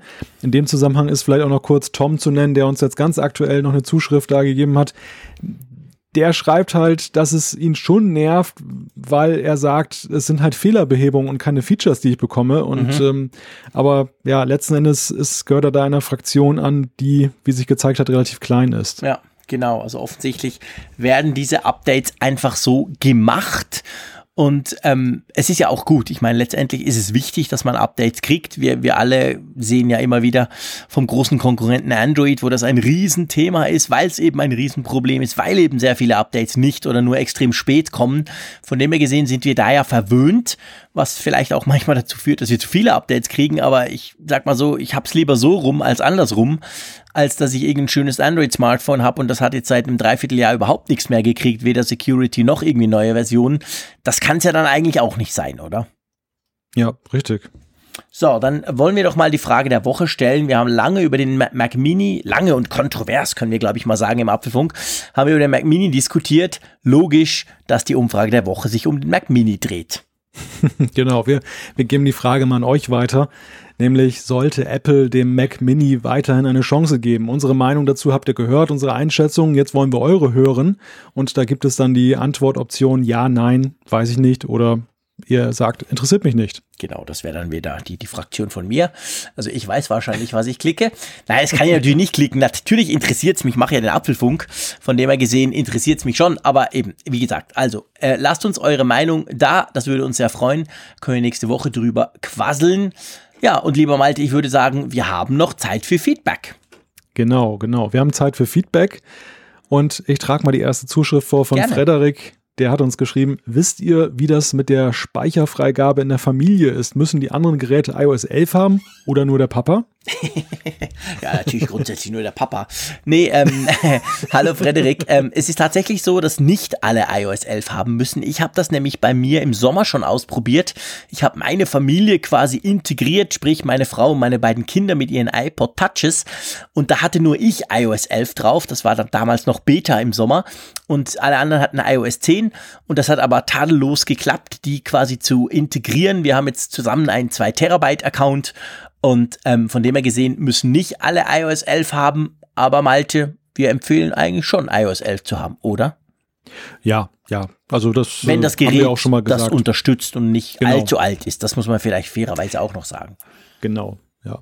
ja, das wird womöglich auch das Hemmnis sein, dass dann eben genau. manchmal ja ältere Geräte bei den Kindern im Einsatz sind, die dann gar nicht mehr updatefähig sind und dann ist die Frage natürlich berechtigt, ja. Genau. Ähm, dann zur nächsten Zuschrift, die quasi exemplarisch steht für einen ganzen Haufen Zuschriften, den wir bekommen haben. Und zwar geht's um die Safari-Leseliste. Ihr erinnert euch vielleicht, letzte Woche habe ich auch, auch wieder mal typisch salopp, wie das der Schweizer so tut, gesagt, das brauche ich nie, das kenne ich nicht. Und wir haben ganz viel spannendes Feedback bekommen. Bevor wir da loslegen, sage ich, leiste ich gleich den Offenbarungseid. Ich habe heute auf meinem Mac komplett auf Safari umgestellt. Das heißt natürlich nicht, dass ich Chrome-Browser deinstalliert habe, aber ich habe jetzt alle meine Tabs da gemacht, alle diese Accounts mal integriert, alle Passwörter einmal eingegeben und versuche jetzt mal ein bisschen mit dem Safari zu fahren. Und da ist die Leseleiste doch mit ein Grund. Drum, ähm, lieber Malte, leg mal los mit dem Jörg. Ja, ich leg mal los. Er schreibt, ich nutze die Safari-Leseleiste oft. Ich empfinde sie als sehr nützlich. Man kann interessante Beiträge einzelner Webseiten, zum Beispiel Anleitungen, Blogbeiträge und mehr gut zum schnellen Wiederfinden ablegen und diese mit entsprechenden Tools auch noch in ein PDF umwandeln. Genau, dann der Uli schreibt, ich nutze die Leseleiste häufig. Es gibt zwei gute Gründe für mich. Dort speichere ich Seiten, die nur kurze Zeit, die ich nur kurze Zeit brauche. Zum Beispiel, wenn ich etwas in einem Forum poste und dann auf diese Weise schnell auf die Reaktionen komme. Nach wenigen Tagen ist das Thema meist durch. Wie ihr schon gesagt habt, die klassischen Lesezeichen bleiben für lange Zeit dort, wo sie sind. Und der zweite Grund vom Uli ist, wenn ich eine Seite aufrufe, zum Beispiel auf dem iMac und dann später auf einem anderen Gerät, zum Beispiel am iPad nutze, dann brauche ich mir die Seite nicht merken oder ein Lesezeichen anlegen. Das Recherchieren geht zum Beispiel auf einem iMac besser und das Ergebnis habe ich dann mobil zur Verfügung. Ja, lieber Malte, dazu muss ich dir wirklich auch sagen, das ist genau der Punkt, der mich jetzt quasi hier auf dem Mac auf Safari switchen lässt. Ich habe ja gesagt, dass ich auf dem iPhone, I, auf dem iPhone, jetzt auch gut, auf dem iPhone, ähm, den Safari ja immer wieder brauche, weil der ist ja der Standardbrowser, der geht bei allen Links quasi auf. Und ähm, dieses Geräte über, beziehungsweise dieses das ist ja nicht plattformübergreifend, geräteübergreifend, eben zwischen dem Mac, dem iPad und dem iPhone mit der Leseliste finde ich super praktisch und da muss ich sagen, mir hat gleich ein Leser nach der, nach der, ein Leser, ein Hörer, ähm, nach der letzten Sendung geschrieben, ja, aber der Chrome hat doch auch eine Leseleiste. Stimmt, stimmt, das gibt tatsächlich eine Leseliste dort, äh, aber die gibt's nur auf der mobilen Variante. Also jedenfalls habe ich ziemlich gesucht auf meinem Mac, auf dem Chrome, auf dem Google Chrome und habe die dort nicht gefunden. Und das ist natürlich dann nur halb spannend, weil eben so dieses Hin und Her finde ich eben auch sehr cool. Ich weiß nicht, wie du das machst. Du bist ja ein eingefleischter Safari-Kenner. Springst du auch so ein bisschen zwischen Mac eben und iPhone oder iPad hin und her? Zuweilen ja, aber es ist eher selten. Mhm. Ähm, bevor wir ganz viele Zuschriften kriegen, Jean-Claude, das also ist in der Tat natürlich so, dass du da bei anderen Browsern das vielleicht nicht so hast. Aber es gibt ja zum Beispiel Dienste wie Instapaper und Pocket, die ja. viele nutzen. Und das war ja auch, das waren ja auch die Dienste, von denen Apple sich bei der Leseliste inspirieren ließ. Klar ähm, die sind ja gut verdrahtet in alle möglichen Apps einerseits, in den Browsern und da auch browserübergreifend. Also ich kann auch Chrome und Safari gleichzeitig nutzen und meine Instapaper-Liste zum Beispiel eben mit neuen Links befüllen, die ich dann eben da dann auch eben so wiederfinde wie eine Leseliste mit einigen Funktionen, wie zum Beispiel gleich eben optisch aufbereitet, in so einer Art Reader-Modus auch. Klar, man kann sagen, Safari ist das alles besser integriert vielleicht. Ich muss nicht das Programm wechseln, ich muss keine Website aufrufen. Aber ähm, diejenigen, die dort eben in diesen Systemen vorher schon waren, sind häufig auch dort geblieben, weil sie einfach dann auch da ja eingefleischte Nutzer sind. Ja, das stimmt. Ich habe ich hab selber auch Pocket völlig zugemüllt, weil ich zu viele Quellen reinfließen lasse, unter anderem irgendwelche Tweets, die ich like und so. Ähm, das müsste, könnte man auch mal aufräumen, aber ich merke auch, das mag, das mag eine Alterserscheinung sein, dass ich es eigentlich ganz gerne alles in einem Tool habe, je, je älter ich werde. Und da ist Safari gar nicht so schlecht. Übrigens ganz witzig, dass du jetzt quasi den, den Safari eher wieder so ein bisschen runterholst und ich im Moment zumindest einigermaßen begeistert davon bin. Aber ich meine, letztendlich die Leseliste, der Punkt, der wahrscheinlich schon der wichtigste ist, und das sehe ich jetzt auch bei mir, wo ich so ein bisschen angefangen habe, das Ding zu nutzen, ist natürlich, dass das wieder verschwindet. Also so quasi, ja, es ist, man könnte ja fast sagen, eine Art To-Do-Liste, so im Sinn von, guck da mal noch drauf und wenn du es eben gemacht mhm. hast, dann ist es, ja, es ist ja nicht weg, aber zumindest ausgeblendet und das finde ich schon recht praktisch. Ja, also meine Safari-Liebe leidet nicht darunter, keine Sorge. ähm, es ist einfach nur so, es ist, glaube ich, in hohem Maße eben auch davon abhängig, welche Anwendungsszenarien ja, du hast. Definitiv. Und in meinem Falle ist es zum Beispiel so, dass ich jetzt privat ja völlig mit Apple unterwegs bin, mhm. beruflich aber ausschließlich in der Windows-Welt ja. lebe. Und da habe ich eben auch häufig den Punkt, dass ich eben Quellen sammle, interessante Sachen ablege und die dann aber ja nicht mit Safari, weil Safari für Windows wurde ja. A abgeschafft und B, meine EDV-Abteilung auf der Arbeit installiert mir keinen Safari-Browser, davon abgesehen. Und deshalb habe ich eben immer vor der Frage gestanden, wie kann ich das synchronisieren ja. zwischen diesen beiden Welten? Und da war einfach für mich Instapaper dann der bessere Weg Was nicht heißt, dass ich deshalb Safari Ja. schlecht finde, aber Nee, ich brauche nee. das Feature einfach nicht. Ja, klar, nee, du hast ja voll, vollkommen recht. Das ist natürlich ein ganz ein wichtiger Punkt. Bei mir ist es so, weil ich seit dem Jahr auch mit dem Mac arbeite, also quasi auch auf Arbeit einen Mac habe. Vorher war ich auch jahrzehntelang mit Windows immer unterwegs dort. Ähm, ist es natürlich einfacher, sowas zu synken. Aber ähm, ja, auf jeden Fall herzlichen Dank an euch, liebe Hörerinnen und Hörer. Ihr habt uns wirklich ganz viel dazu geschrieben, auch eure quasi Anwendungszwecke und wie ihr das nutzt und wie ihr das braucht. Das ist natürlich sehr, sehr spannend. Ein aktuelles Thema, das, by the way, mich auch betrifft, hat der Olli für uns geschrieben. Ja, das betrifft uns beide Echt? im Besonderen, weil Okay. unsere App das auch betrifft. Und ich habe da Ja, viele genau. Zuschriften zu bekommen.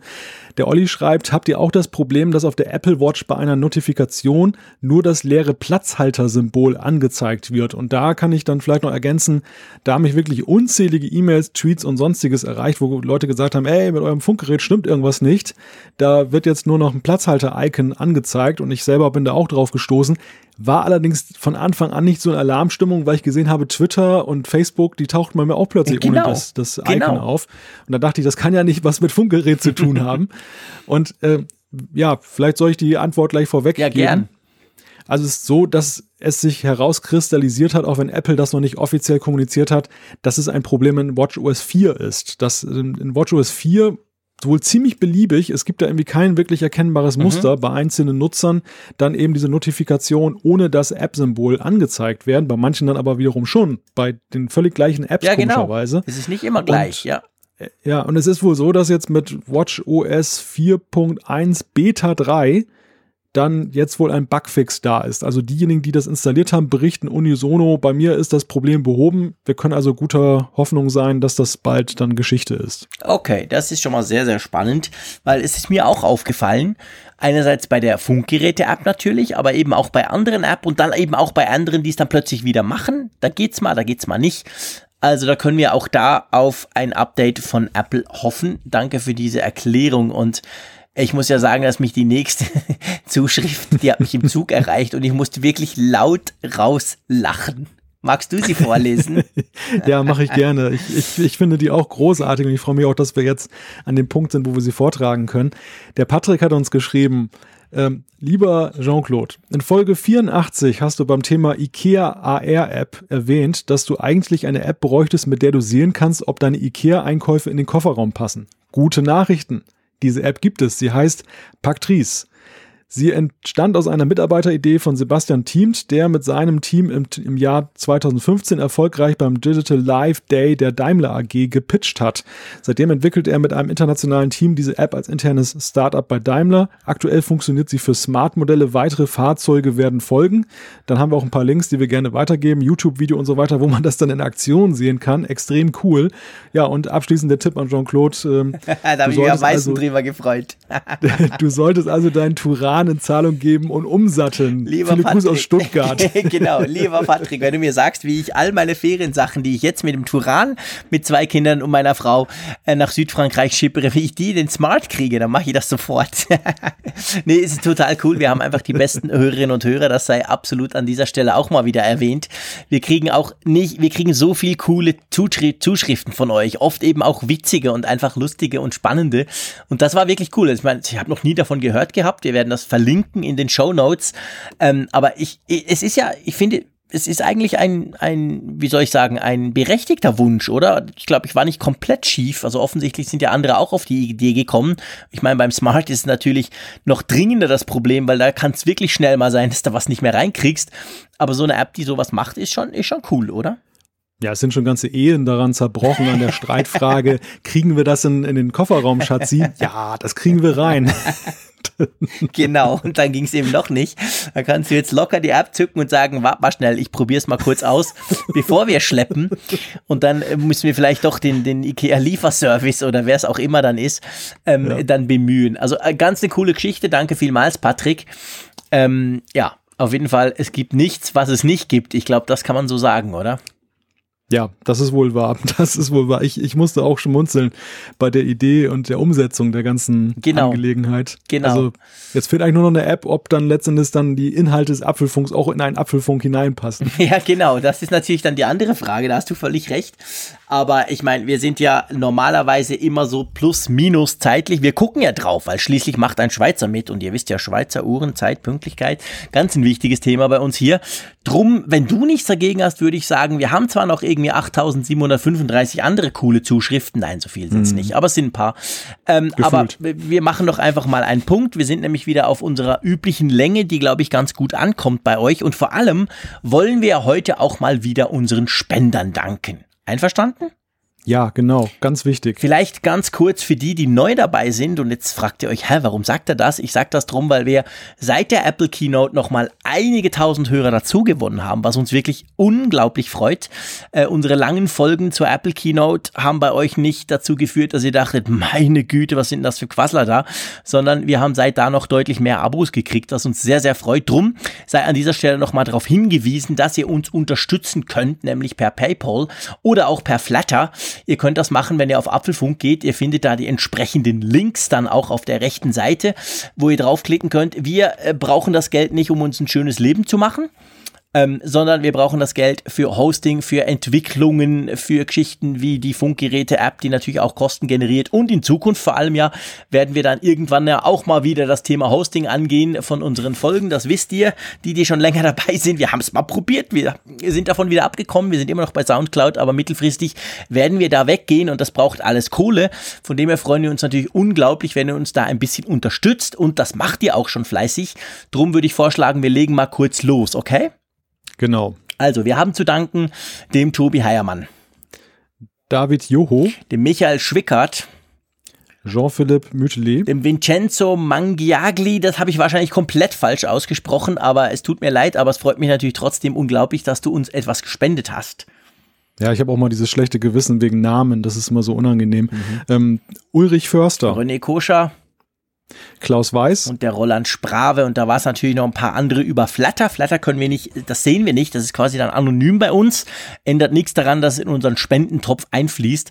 Ja, also wie gesagt, freut uns riesig, dürft ihr sehr gerne tun. Motiviert uns. Wir sind auch ohne Geld motiviert, keine Bange, aber es hilft uns halt auch die Ausgaben, die natürlich, das muss man auch mal sagen, ja auch mit der zunehmenden Last äh, beziehungsweise mit dem zunehmenden Erfolg in Bezug auf viele Hörer natürlich auch ein bisschen steigen. Das ist ja klar. Wir wollen ja, dass das alles sauber läuft. Und von dem her gesehen, vielen herzlichen Dank dafür. Ja, du, ähm, jetzt hole ich mir noch ein Accucino und äh, dann äh, werde ich mich mal langsam ins Bett begeben. Wir nehmen das ja immer am Mittwochabend spät auf für, für euch, wenn ihr das jetzt am Tag hört und denkt, was macht denn der? Von dem her gesehen passt das ganz gut, aber vor allem bleibt mir natürlich dir, lieber Malte, zu danken. Hat großen Spaß gemacht. Ich hoffe, ich bin dir mit dem Mac Mini nicht auf den Schlips getreten. Denk es aber nicht, sonst hättest du es live on stage gesagt.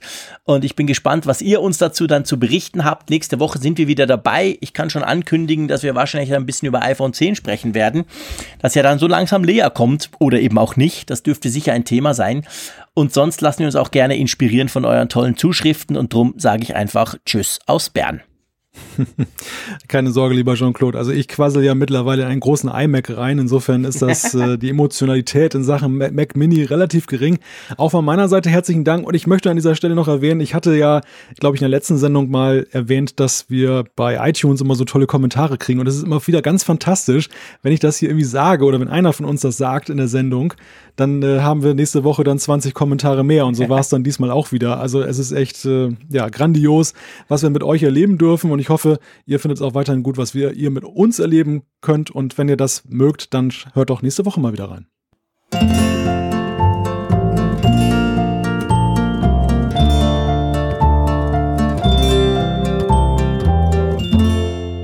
Alle Folgen im Überblick, Neuigkeiten per Push-Nachricht, Umfragen und die Hörerkarte, dies und mehr in Funkgerät, der App zum Apfelfunk. Kostenlos im App Store.